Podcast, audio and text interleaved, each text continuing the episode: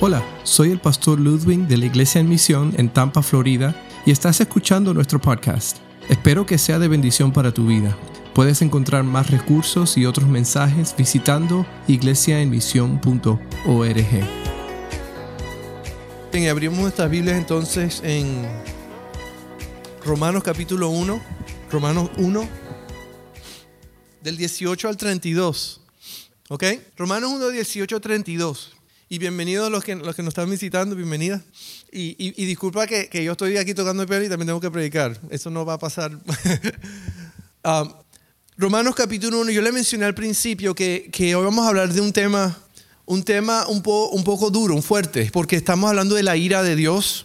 Y el texto que Pablo presenta hoy, si ustedes van trabajando conmigo en este capítulo primero, estamos viendo una, una, una secuencia, una transición que, Dios, que Pablo está haciendo para, para, presentar la importancia y el poder del Evangelio, por un lado, con el cual empezó, um, la importancia de la fe, pero ahora viene a, a, hablarnos una porción del texto que nos va a como que explicar por qué es necesaria esta fe y esta justicia de Dios y este evangelio de Dios. ¿Por qué es importante? Porque si ustedes tienen en sus títulos ahí, a veces las Biblias tienen algunos títulos, y, básicamente eh, eh, está presentándonos ahorita lo, bajo que, que, ha llegado la humanidad o que puede llegar la humanidad para explicar la necesidad que tiene la humanidad de Dios. En este sentido, estamos viendo el resultado de, por qué la humanidad, qué pasa cuando la humanidad se, se, aleja de Dios, se va en pos del pecado, se va en pos de la maldad, se va en pos de la injusticia, pues lo que resulta es que, es que Dios abandona a esa sociedad, Dios abandona a ese pueblo, Dios va, abandona a ese país. Y vamos a hablar de, primeramente vamos a empezar hablando sobre la ira de Dios. Hay, hay diferentes tipos de ira, ¿ok?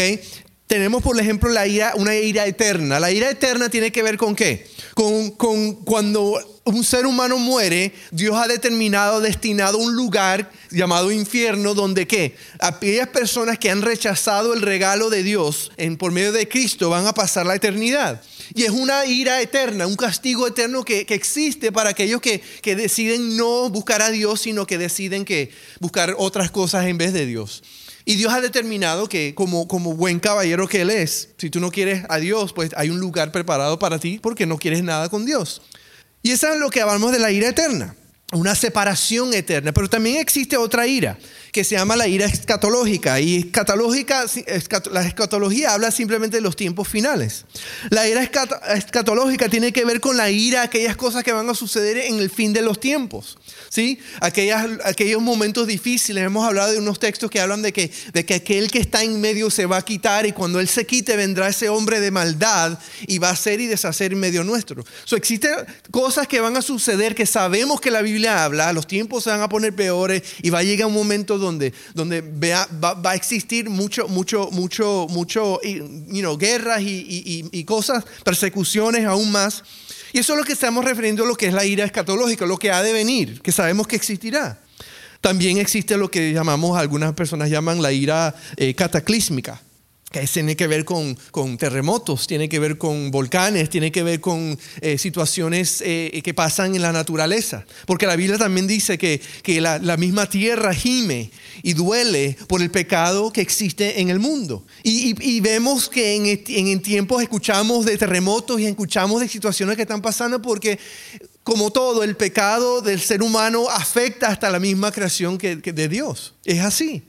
So, ese otro tipo. También existe lo que es la ira consecuente. La ira consecuente que son iras que, eh, eh, eh, resultados de, malas decisiones que hemos cometido, que hemos cometido generacionalmente o, o, o, personalmente a través de tiempo, de años. ¿Y qué pasa? Cuando seguimos cometiendo pecado y pecado y pecado, eventualmente ¿qué?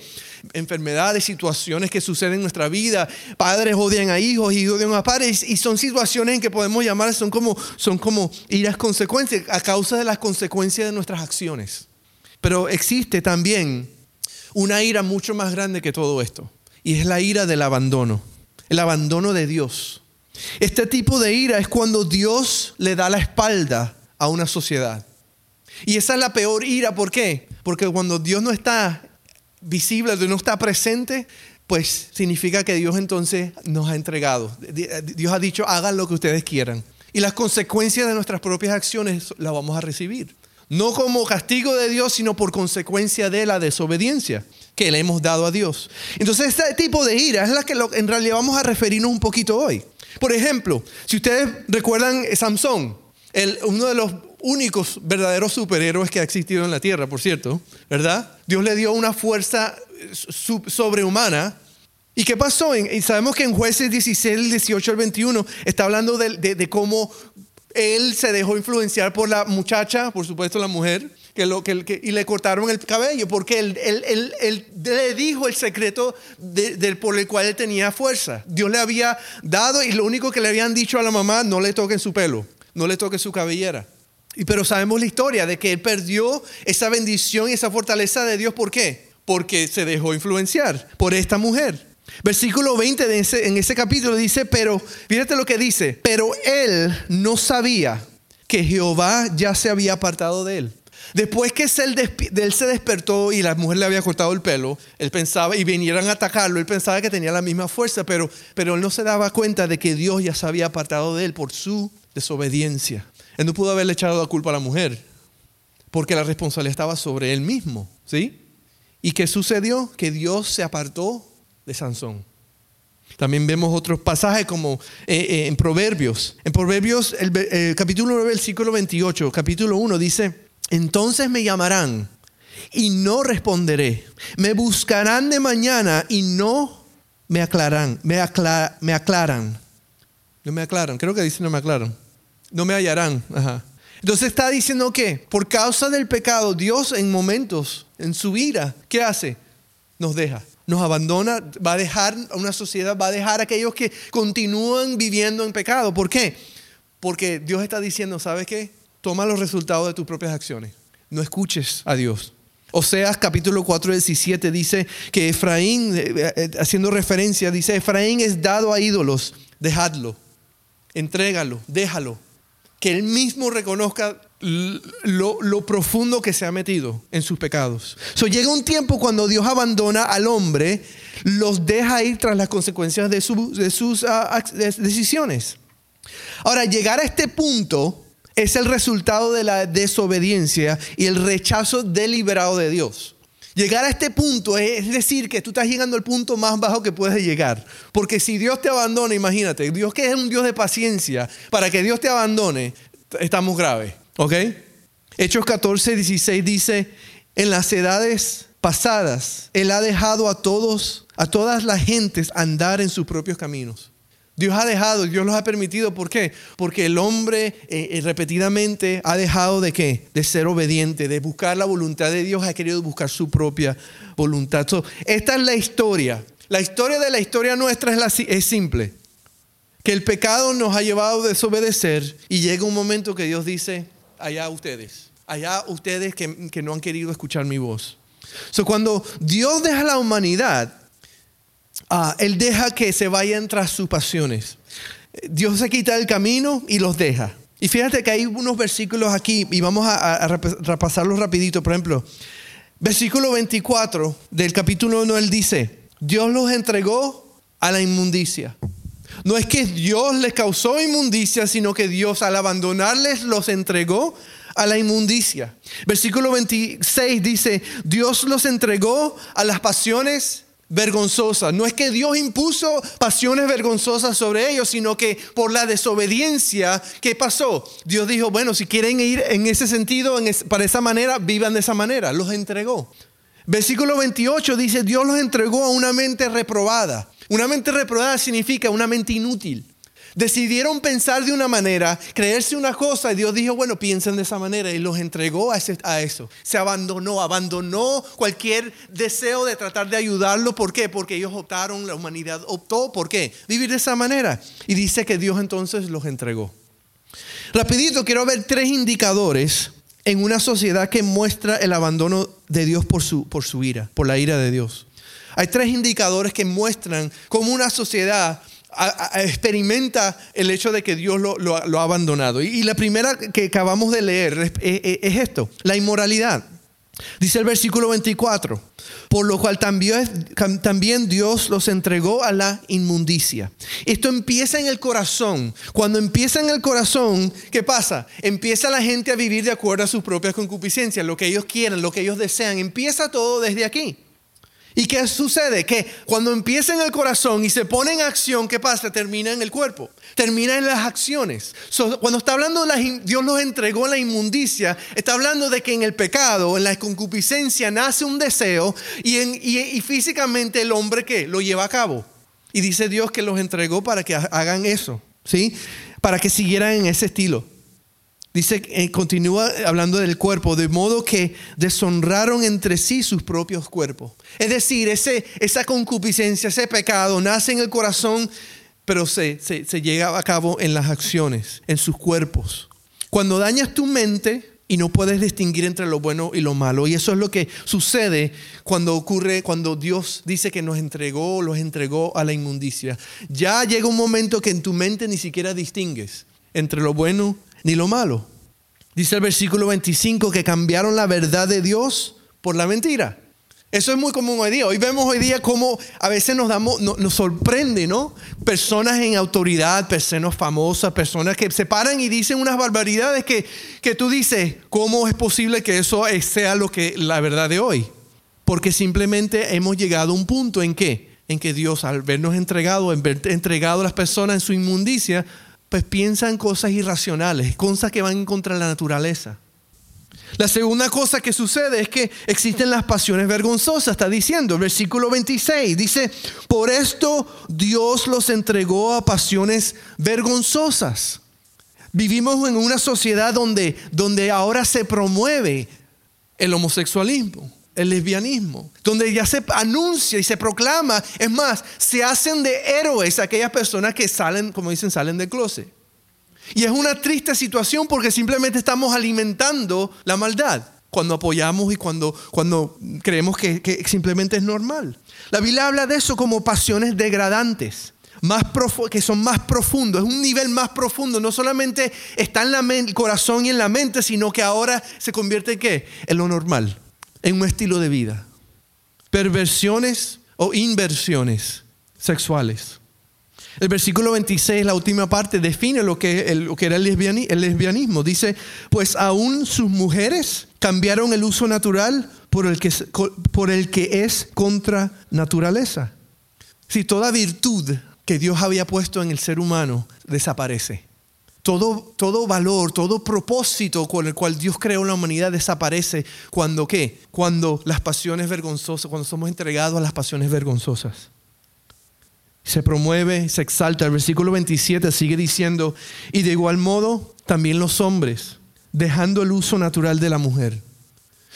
el propósito natural por el cual Dios nos creó, pues sale por la puerta y, dice que invertimos el propósito inicial porque, porque ahora estamos siguiendo pasiones vergonzosas.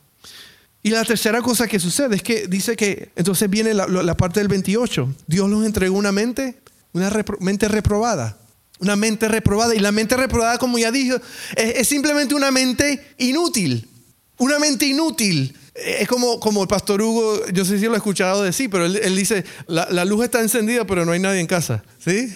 El bombeo está prendido, pero no hay nadie, no hay nadie en casa, porque ya llega un punto que Dios nos entrega y nos abandona y, ya nuestra propia mente ni siquiera sirve para su función, para, racionalizar correctamente, para pensar, para analizar, sino que se vuelve inútil. Es interesante porque estando en, el trabajo uno de eh, mi jefe, Estamos hablando, y, estamos hablando mucho de los muchachos hoy día que están viniendo a trabajar y, y dónde ellos están, cómo ellos están ah, comportándose en la sociedad, en el día a día. Y, y él dice, ¿sabe qué? El problema de hoy día es que los muchachos ni siquiera piensan en consecuencias ya. Ellos simplemente viven por el momento. So, si hoy quieren y salir con una muchacha y acostarse con ella, lo hacen. Y si queda embarazada, bueno, ahora esa es la nueva realidad. Ahora tengo un, como dicen, un baby mama. Y tengo que ahora qué? Tengo que ahora visitarla o tengo que hacer un co-parent. Tengo un muchacho que dice que es un co-parent, que es un co-padre. No, viven juntos, pero ya no están juntos, pero tienen un hijo juntos, una cosa. Pero entonces viven en el momento porque ya ni siquiera hay pensamiento de, qué pasará. ¿Qué, pasará de esta criatura que ahora está creciendo en un ambiente que ni siquiera es natural? ¿Qué pasará con, con las consecuencias de mis acciones? ¿Por qué? Porque la mente se vuelve de una manera inútil. Ya no, no pensamos en lo que va a pasar, lo que podría pasar. Hay muchachos que no tienen ni idea. Es interesante, porque yo tenía muchachos que tienen a la, muchacha, tienen un hijo con la, con la, novia, viven con su padre todavía, los padres lo botan de la casa y esta muchacha ni siquiera, ni siquiera tiene un banco, una cuenta de banco. No sabe ni siquiera cómo vivir la vida. ¿Por qué? Porque la mente se vuelve inútil. La conciencia no puede funcionar. Hacen lo que no es correcto y, este es el peligro de lo que está hablando aquí el versículo 28. Cuando Dios nos entrega una mente reprobada, está diciendo que ya no hay vuelta atrás. De que ya llega un punto que, que la mente, que ya no hay vuelta atrás. Fíjate que en los versículos 29 al 31 sigue diciendo la triste realidad. Dice, en consecuencia de esta mente reprobada, viene, viene estando atestados de toda injusticia, de toda fornicación, de perversidad, de avaricia, de maldad, llenos de envidia, homicidios, contienda, engaños y malignidades son murmuradores, detractores, aborrecedores de Dios, injuriosos, soberbios, altivos, inventores de males, desobedientes a los padres, necios, desleales, sin afecto natural, implacables y sin misericordia. Eso es lo que define una mente que ya está reprobada, que, que es inútil. Ya todo piensa en malo y lo único que piensa es la maldad. Todo a consecuencia de que Dios los entregó. Porque querías vivir de esa manera, Dios te entregó y ahora estás viviendo y cosechando lo que estás sembrando. La sociedad, en cambio, lo que hace es que la sociedad aprueba, la sociedad exalta, la sociedad apoya esta depravación, este estilo de vida, esta mente reprobada. Es más, los llamamos héroes de nuestra sociedad. Si usted se pone a ver que, ya los ratings de los Golden Globe y los Academy Awards y todo eso están bajando a pique porque ya es lo mismo de siempre. Y el, último que me enteré del domingo pasado fue eso, que anunciando y hombres se vestían de mujer y, y son héroes. Una sociedad que opta por sacar a Dios. Sabemos que hace lo que hace Dios. Él abandona. ¿Por qué abandona? Y lo vamos a ver, lo que vamos a ver en ese versículo 18. Versículo 18 dice que ciertamente la ira de Dios viene revelándose desde el cielo contra toda impiedad e injusticia de los seres humanos. Y escucha por qué. Que con su maldad obstruyen la verdad. Es decir, Dios abandona la sociedad porque la sociedad abandonó a Dios. Dios abandona un país porque el país abandonó a Dios. Nosotros fuimos fundamentados, este país fue fundado en, principios cristianos. Pero hoy día tenemos una lucha en muchos lugares porque queremos sacar a Dios de todo. Y cuando sacamos a Dios, eventualmente, ¿qué va a decir Dios? Sáquenme. Dice que suprimimos la verdad con la injusticia. Es decir, con la maldad opacamos la verdad. Es más, di la verdad, anuncia la verdad, ponte en Twitter, di algo cristocéntrico y tú vas a ver cómo tú vas a ser qué. Categorizado como, como alguien que tiene odio y que no es justo, un religioso más. Como sociedad exponemos, proclamamos, anunciamos, elevamos la injusticia, que lo que no es justo o lo que es opuesto a Dios, para callar y detener la verdad. Pero recuerda, que si estamos, si esta sociedad está anunciando la maldad y la injusticia para opacar la verdad, significa que todavía existe la verdad, que todavía existe lo bueno, que todavía existe lo justo. Y eso es lo que está en la sociedad tratando de qué? De esconder y opacar. Ahora, yo quiero hablar rapidito de entonces de, cuatro pasos hacia el abandono de Dios. ¿Cómo llegamos? ¿Cuáles son los pasos en que una sociedad llega al punto de que Dios los abandona? ¿Ok? La primera, el primer paso, eh, lo primer paso que sucede es que primero ocurre la revelación de la verdad. Dios revela su verdad. Es más, vamos a ir al versículo 19 entonces y 20 del capítulo 1 y vamos a leerlo. Lo primero que sucede es que la revelación de la verdad. Versículo 19 dice, me explico. Lo que se puede conocer acerca de Dios es evidente para ellos. Está hablando de la humanidad a la cual hacemos referencia, que Dios abandonó. Pues es evidente para ellos conocer acerca de Dios. Pues Él mismo se lo ha revelado. Porque desde la, desde la creación del mundo, las cualidades invisibles de Dios, es decir, su eterno poder y su naturaleza divina, se perciben claramente a través de lo que Él creó, de modo que nadie tiene excusa. ¿Qué está diciendo en otras palabras? Que Dios ya ha revelado quién Él es. Él ha revelado su justicia. Él ha revelado su Hijo. Es más, Él ha puesto en todo ser humano una conciencia. Ha puesto algo en nosotros que nos, que nos hacen buscar algo más. Como hemos dicho antes, hay un vacío en todo ser humano que solamente Dios puede llenar, pero la humanidad se pasa toda la vida ¿qué? Tratando de llenarla. Tratando de llenarla con dinero, con placeres, con posesiones, con lo que sea, pero no puede. Pero hay una necesidad continua en el ser humano de... Y esa es una señal de qué? De la revelación de Dios, que Dios se ha manifestado a la humanidad. Pero no solamente eso. Dios también ha revelado quién Él es por medio de la creación que Él nos dio. Pablo está diciendo, ¿sabes qué? La gente no tiene excusa porque si tú miras cómo fue creado todo, si tú miras, y te pones a analizar, es más, dicen que muchos científicos, esta gente que estudia, dicen que se han metido a estudiar para desprobar a Dios y terminan creyendo en Dios porque dicen tiene que haber un diseñador. Todo ha sido hecho tan perfecto que esto no puede ser simplemente por, por, por, por, por casualidad. Que algunos dicen tienes que tener más fe en la casualidad para creer que esto es una hipótesis de la evolución y tiene, requiere menos fe creer en realidad en que hay un, hay un ser inteligente que creó todo esto. Pero, ¿qué está diciendo? Que Dios ha dicho que no hay excusa. Y sabe, no importa si tú vives en la China o en, una tribu escondida, toda persona, tú apareces en cualquier tribu, en cualquier lugar, y cada, cada tribu, cada, cualquier persona lejana a la sociedad, tiene algún sistema de orden. ¿Por qué? Porque eso es innato en el ser humano. O adorarán al sol o adorarán a alguien, pero ellos reconocen que hay algún ser, hay algo más poderoso que ellos que, que, está en control. Y eso está innato en todo ser humano. Por eso es que Pablo dice, nadie tiene excusa. Sí, el llamado nuestro es, que ellos entiendan que ese ser se llama Jesucristo. Que ese ser se llama Dios, que Jesucristo es esa, esa persona de la cual tú no sabes cómo se llama. Hay normas y leyes en cualquier sociedad, no importa lo pequeño que sea, que determinan que debe haber un orden. So, Dios ha puesto innatamente en cada ser humano, se ha revelado al hombre, pero ¿qué, hace entonces una sociedad que, que, ha sido abandonada por Dios? Pues suprimen la verdad. Y te van a decir, ¿sabes qué? No, tú eres tu Dios. Te van a decir cualquier cosa para tratar de responder y llenar un vacío que no vas a poder llenar suprimimos la verdad, dice el 18, versículo 19, dice que Dios se manifestó y es obvio, se reveló. Fue proclamado inherente en la conciencia de todo ser humano y revelado obviamente en la creación en la cual vivimos. So, Dios se ha revelado, Dios nos dio su palabra, Dios la escribió, Dios nos la entregó, Dios se ha revelado por su palabra, se ha revelado en nuestras conciencias, se ha revelado en la creación. So, no hay excusa. Eso ese es el primer paso. Primero tiene que ocurrir la revelación de la verdad y ya la tenemos. Un vacío que solamente Él puede llenar, que estamos tratando de llenarlo. Pero la verdad siempre está bajo ataque. Esa revelación de la verdad siempre estará bajo ataque. Y el 18, el versículo 18, vemos eso. Vemos que, que están tratando con las injusticias parar la verdad.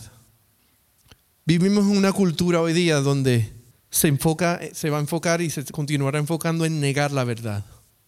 Es más, te van a decir que tú estás loco por creer en alguien que, que tú no ves. Que tú eres loco en tener fe en algo que tú no ves.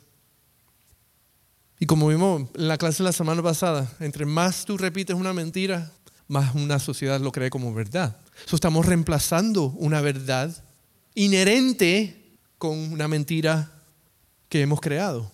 So, primero tiene que ocurrir eso. Tiene que ocurrir qué? La revelación de la verdad. Y ya Dios se ha revelado. Ya Dios se ha revelado por medio de su palabra, en la conciencia del ser humano, en la sociedad, por medio de la creación. Dios se ha revelado. Pero la segunda cosa que ocurre entonces es que ocurre es el rechazo a esa verdad. Ocurre el rechazo a esa verdad. El versículo 21 entonces dice, pues habiendo conocido a Dios, no le glorificaron como a Dios ni le dieron gracias, sino que se envanecieron en sus razonamientos y su necio corazón fue entenebrecido. So dicen que, no habiendo conocido a Dios, no le glorificaron como Dios. Ah, perdón, habiendo conocido a Dios, no le glorificaron como Dios y ni le dieron gracias. Y eso es el rechazo de Dios. Y hoy día lo hemos visto mucho más, mucho más comúnmente hoy día, cuando la gente quiere sacar a Dios de todo. Es más, es que es ofensivo.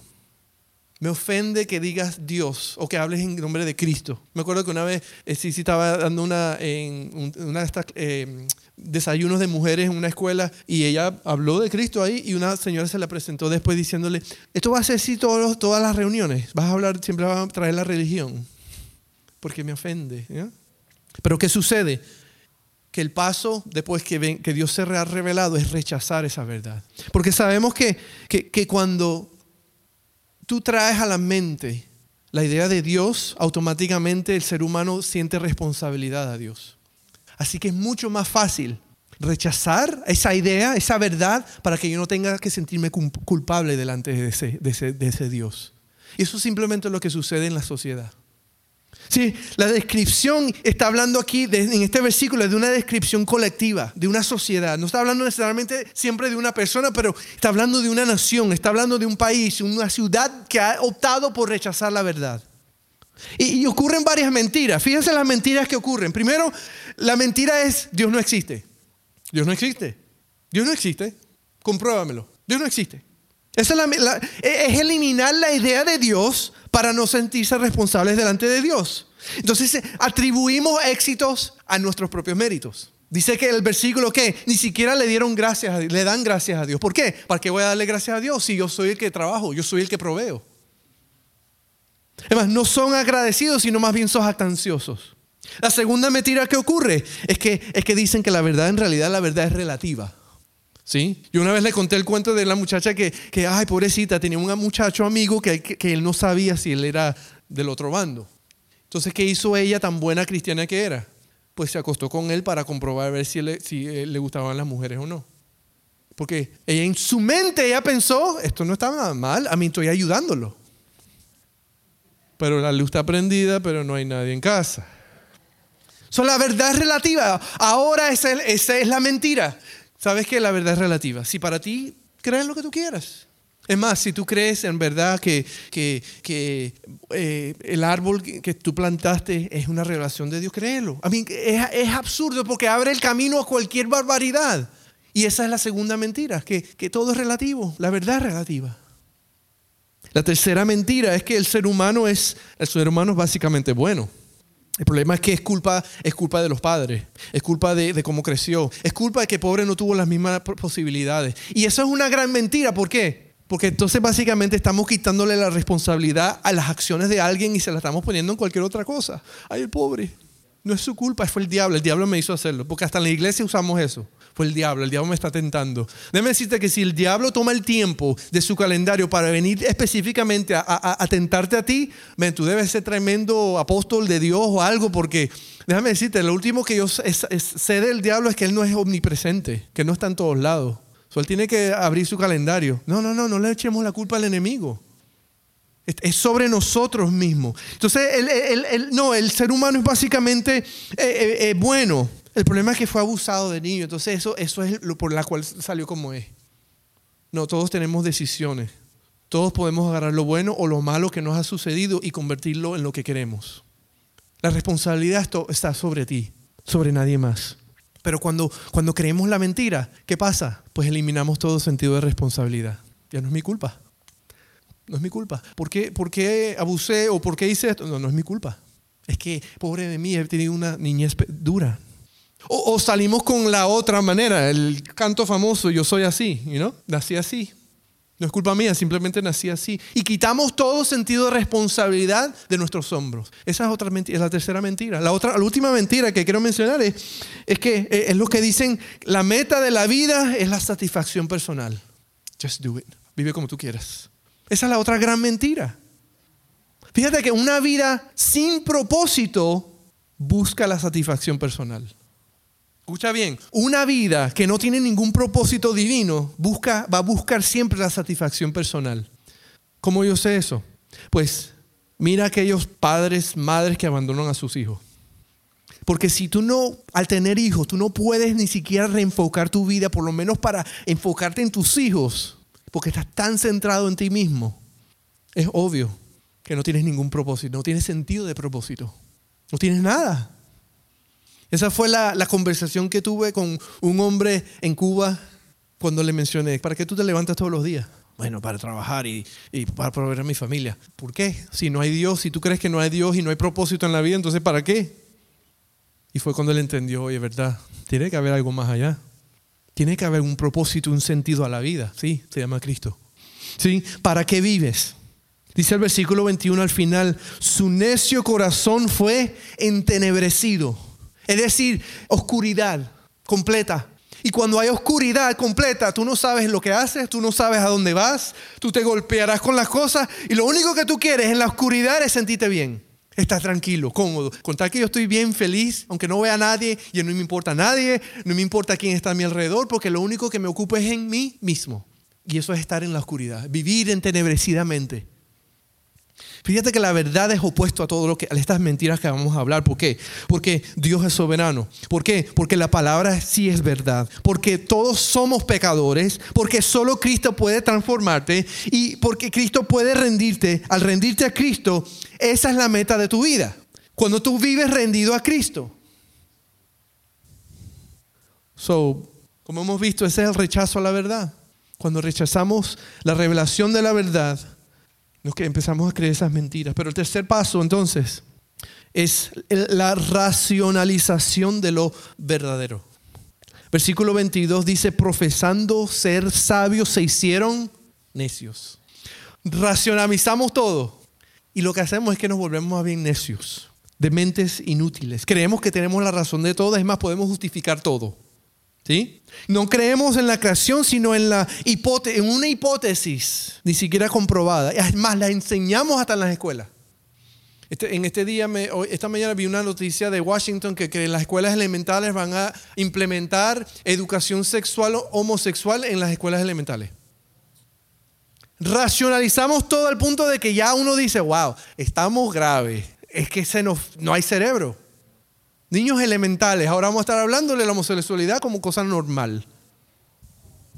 Creemos que todo tiene razón. No creemos en la creación, sino en la evolución. Creemos que todo puede ser justificado. No, pues lo que pasó fue. Entonces empieza qué? A la racionalización. La revelación de la verdad, el rechazo y llegamos entonces a, a la racionalización. Repetimos tanto, como dije, tantas mentiras que eventualmente nos creemos todos la mentira.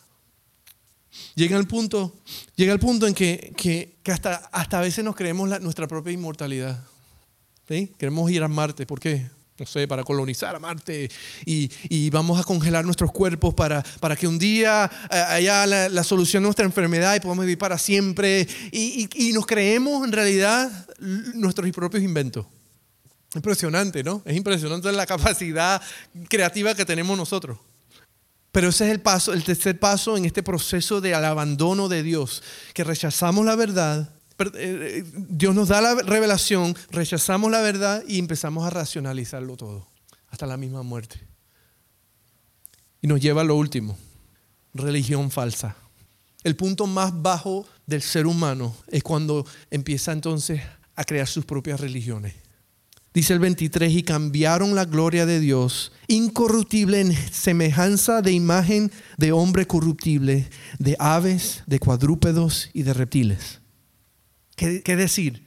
Que en vez de reconocer la verdad de Dios, preferimos sacarlo e inventarnos otra cosa. Todos tenemos una necesidad, un vacío que Dios solo puede llenar, pero hemos creado millones de otras cosas para sustituirlo. Eso se llama religión. Y eso puede ser cualquier cosa en tu vida. Y, este es el punto, Pablo está diciendo que este es el punto más bajo que la humanidad puede llegar. El versículo 25 dice, ya que cambiaron la verdad de Dios por la mentira, honrando y dando culto a las criaturas antes que al Creador. El 28 dice, ellos no aprobaron tener en cuenta a Dios.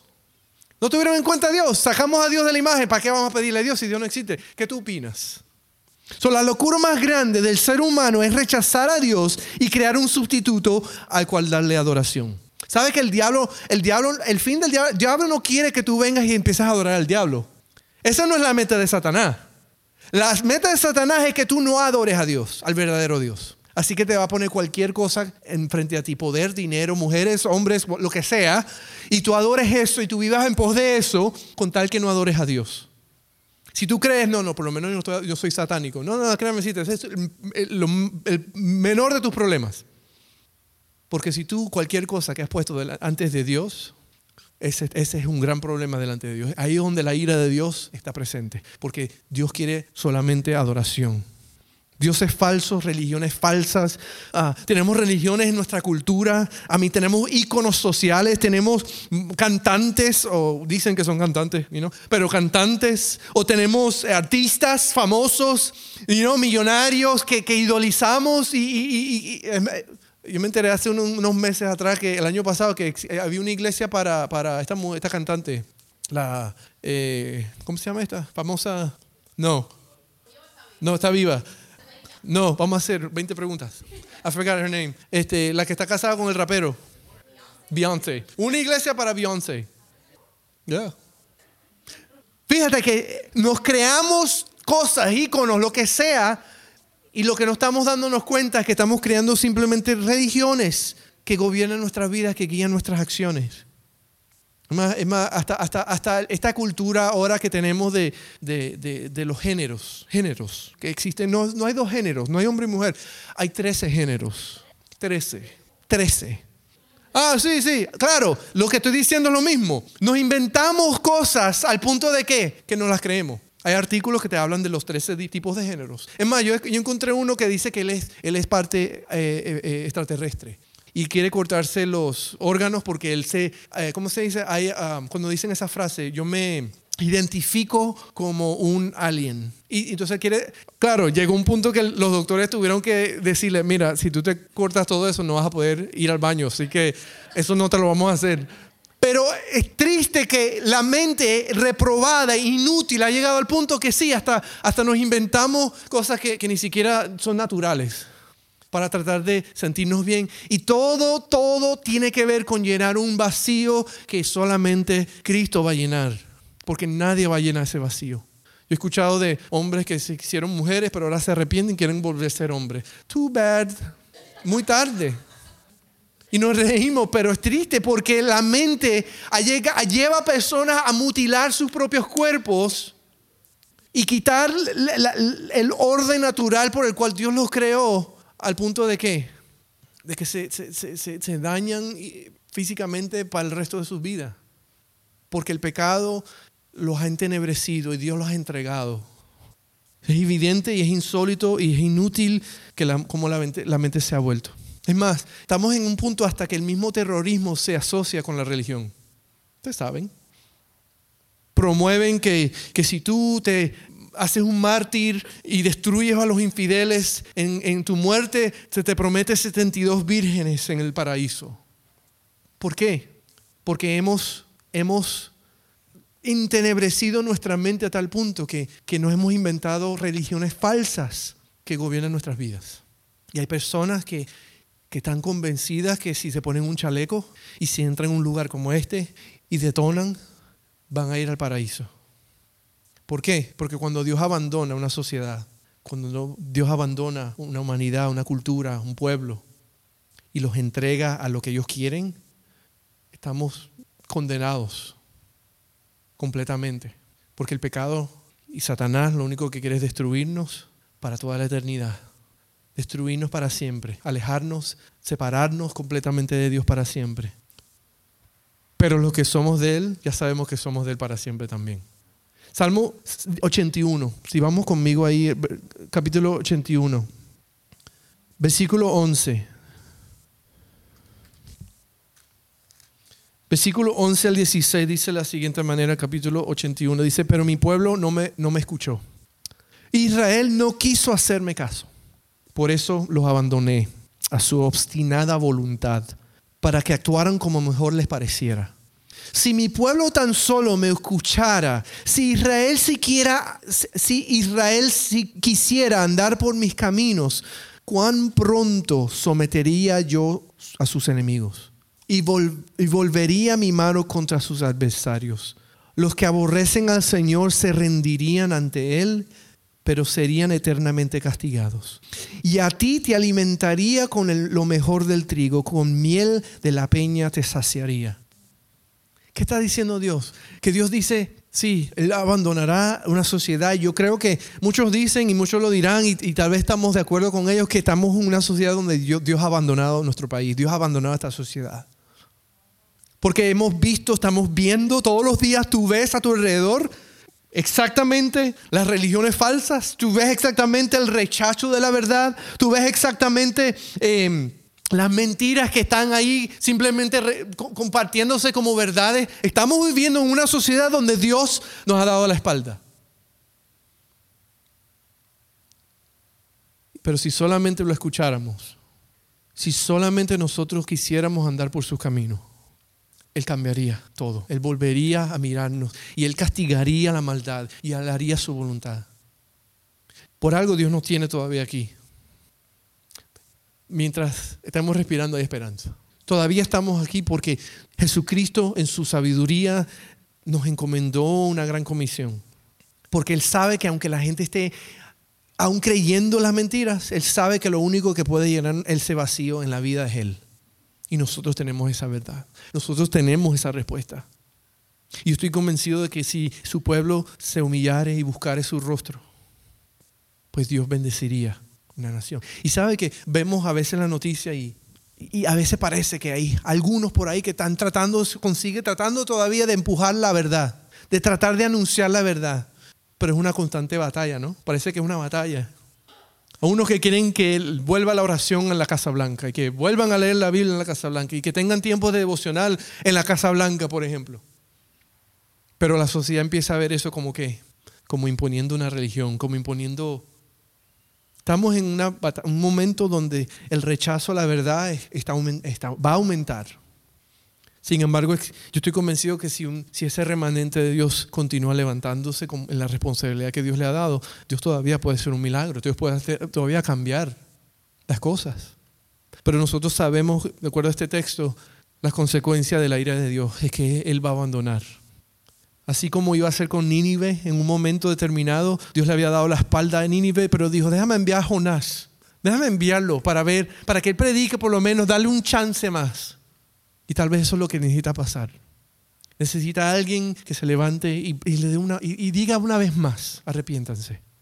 Porque dice la escritura que, que, que Jonás con ningún tipo de gana se apareció y dijo ocho palabras. Le dijo, básicamente, arrepiéntanse, porque si no, Dios los va a destruir y se fue. O sea, ni siquiera usó Twitter ni Facebook para que se retweet, nada, nada. Arrepiéntanse o Dios los va a destruir. Boom. Y se fue y se sentó a ver, a ver cómo Dios destruía a Nínive, porque él no quería a Nínive que siguiera. Sin embargo, eso fue suficiente para qué? Para que Nínive se arrepintiera. Y Dios, dice la escritura, se arrepintió de haber querido destruirlo no lo destruye. Es más, mucho tiempo después en Mateo, creo, creo que 12:41 por ahí, Jesús cita, hace una cita de referencia a Nínive diciendo, como testigos que ellos se levantarán porque ellos estuvieron dispuestos de arrepentirse después de la predicación de Jonás. Pues déjame decirte, aquí hay muchos Jonás. Bueno, esperemos que sea mejor que Jonás y que no te traiga un pez grande. Pero donde Dios nos ha colocado, estamos llamados a dar ese mismo mensaje y que las personas puedan arrepentirse. Porque si empieza en donde trabajo, empieza donde tú estás, empieza con tus compañeros, sabemos que Dios puede transformar una nación. Porque lo hizo con, con la ciudad de. Pero lo que sí es cierto es que, que Dios va a seguir su, su, su, su, acto de caballerosidad al decir, si tú quieres vivir de eso, vive de esa manera. y te entregará. Y entregará a una nación que no busca el rostro de Dios. Pues que podamos nosotros ser hallados fieles en esto y seamos ahí fieles en que nunca cesamos de proclamar la verdad. Así como Pablo estaba definido en su vida de que él era apartado para el Evangelio de Jesucristo. Nosotros hemos sido apartados para ese mismo Evangelio y debemos proclamar a Jesucristo. Porque este mundo ya sabemos que está viviendo una mentira, usted viendo, proclamando una mentira. Nosotros tenemos esa verdad. Y tal vez seremos callados, seremos burlados, pero ¿sabe qué? Eso no debe detenernos de proclamarlo. Porque la Biblia incluso dice que no, cuando te rechazan a ti, no te están rechazando a ti, sino están rechazando a, a Jesucristo mismo. Espero que hayas disfrutado de este podcast en este día y recuerda visitar nuestra página iglesiaemisión.org donde encontrarás más recursos para el día a día.